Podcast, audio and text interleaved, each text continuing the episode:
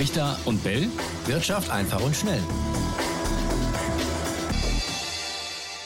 Und damit auch heute ganz herzlich willkommen zu einer neuen Folge Brichter und Bell Wirtschaft einfach und schnell. Stühle rücken im DAX, das ist unser Thema heute. Der Gasekonzern Linde wird aus dem DAX ausscheiden, will demnächst nur noch an der Börse in New York notiert sein.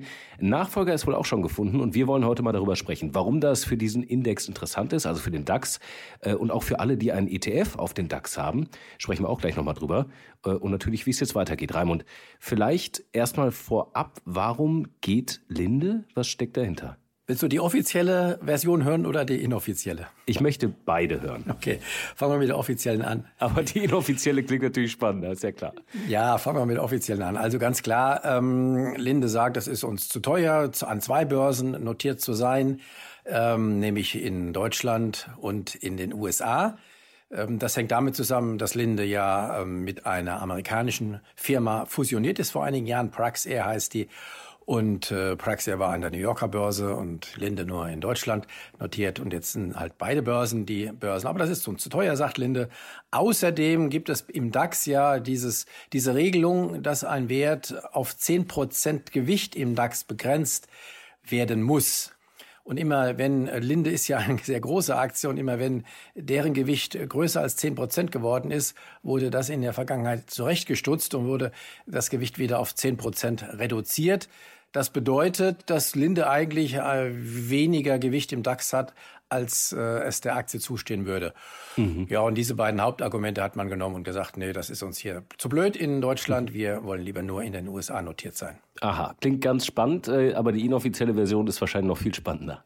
Ja, weiß ich nicht. Es kommt noch dazu. Das mag, mögen ja Argumente sein, aber dass tatsächlich mhm. ähm, äh, inzwischen, damals wurde diese, diese Fusion als äh, Hochzeit äh, und dergleichen bezeichnet, ähm, was am Anfang ja immer gesagt wird, aber tatsächlich war es doch eher eine unter Ungleichen, also eher möglicherweise, und das ist meine Interpretation, doch schon langfristig geplant, auch eher eine Übernahme ähm, US, US äh, gegen äh, Deutschland, USA gegen Deutschland, eine US-Übernahme. Vor allen Dingen, wenn man bedenkt, dass die Aktionäre von Praxair damals sowieso. Linde hatte auch schon viele US-Aktionäre, aber jetzt dominieren sowieso die amerikanischen Aktionäre. Also man kann es auch äh, als eine schleichende Übernahme bezeichnen. Linde ist jetzt, soll jetzt mehr oder weniger ein amerikanischer Konzern sein, auch wenn das Standbein geschäftlich in Europa noch sehr, sehr groß ist. Vielleicht nochmal kurz äh, eintauchen. Du sagst, es ist zu teuer für das Unternehmen, hier in Deutschland notiert zu sein. Was für Kosten fallen da an? Naja, die doppelte Notiz ist vor allen Dingen teuer. Man muss auch unterschiedliche Rechnungslegungsvorschriften ähm, erfüllen und da muss man dann äh, Bilanzen nach amerikanischem Recht vorlegen und nach deutschen und das fällt jetzt alles weg. Mhm. Das kann man jetzt praktisch nur äh, nach amerikanischem machen. Und äh, es hat natürlich tatsächlich, ist ein Einsparungseffekt da. Umgekehrt haben ja einige Unternehmen, die auch, äh, eine deutsche und einige deutsche Unternehmen, die auch in den USA notiert waren, ja ihre US-Notiz, ihre US-Notiz in den vergangenen Jahren zurückgezogen, weil auch das Kostenargument dort äh, gegriffen hat. Linde aktuell das wertvollste Unternehmen im deutschen Leitindex und viele, die einen ETF haben, also einen Fonds, der den DAX einfach komplett abbildet, haben wir ja schon viel drüber gesprochen, kann man gut mit dem Sparplan bedienen und profitiert oder halt auch nicht dann an der Entwicklung des DAX. Im letzten Jahr war das nicht so erfolgreich, aber in diesem Jahr sieht es schon wieder ganz gut aus.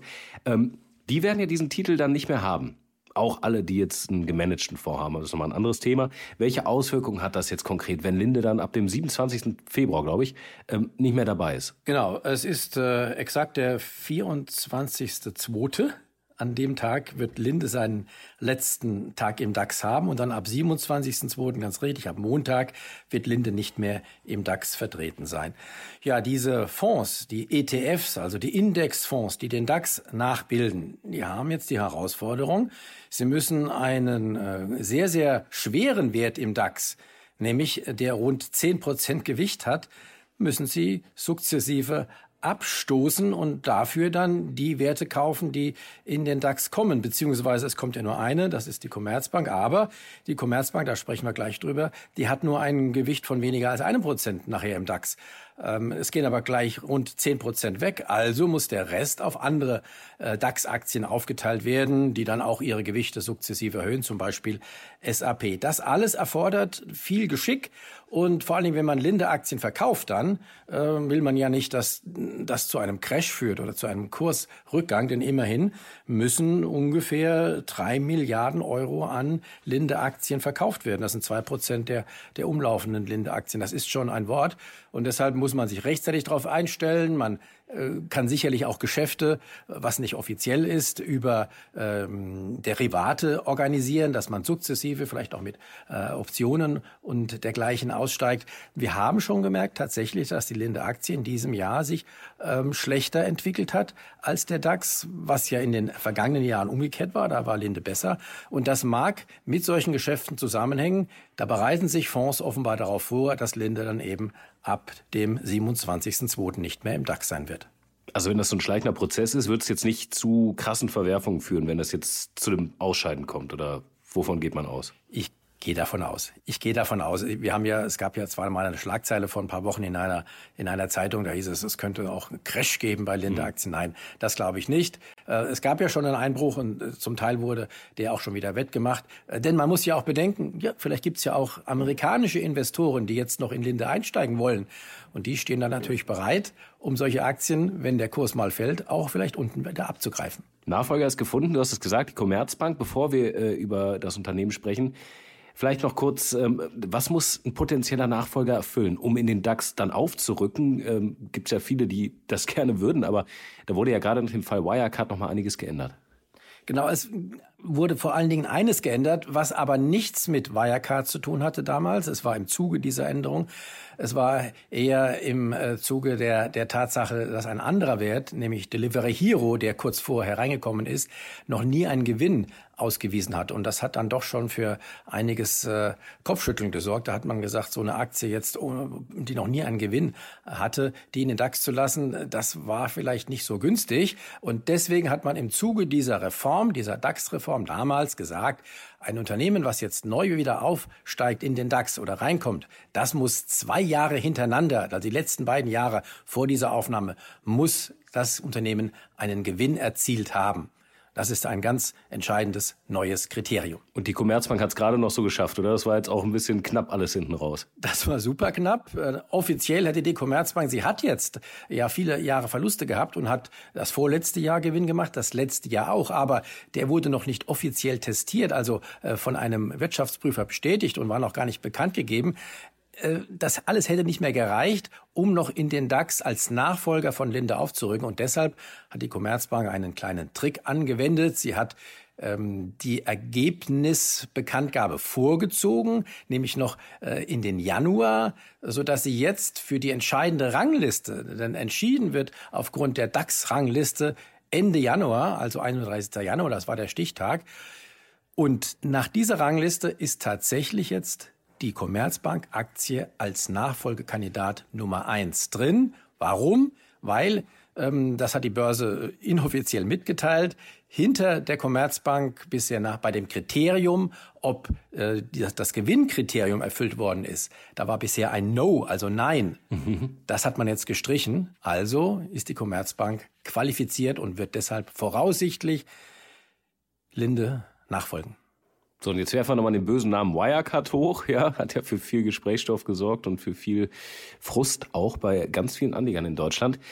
Die Commerzbank wurde damals 2018 von Wirecard aus dem DAX verdrängt oder im DAX verdrängt, kommt jetzt also wieder zurück. Commerzbank. Ähm, wie hat sich die Aktie seitdem entwickelt, also in den letzten fünf Jahren, äh, und warum ist sie damals rausgeflogen? Ja, das ist tatsächlich ein Treppenwitz der Geschichte, äh, ausgerechnet Wirecard. Und dann, damals hat man gelächelt über die Commerzbank. Ja, das ist Old Economy, Old Banking. Und Wirecard ist das neue, neue Bank, das neue Finanzgeschäft. Aber dass das auf Betrügereien aufgebaut war, das hat man damals offenbar nicht gewusst oder auch nicht wissen wollen. Lassen wir das mal dahingestellt.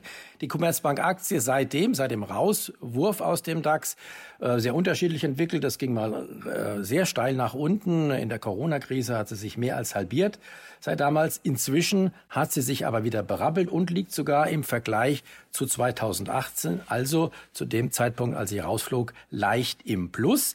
Man muss allerdings sagen, die Commerzbank wäre nicht wieder aufgenommen worden, jetzt schon, wenn nicht das Kriterium im DAX geändert worden wäre, dass nämlich äh, mehr Aktien im DAX sind. Auch das war ein Teil der Reform. Es sind jetzt nämlich 40 Aktien im DAX und nicht nur 30 wie damals. Und die Commerzbank rangiert in den 30ern in, in der Rangliste. Das heißt, jetzt kann sie dadurch, dass jetzt 40 Aktien vorhanden sind im DAX, kann sie in den DAX wieder aufrücken.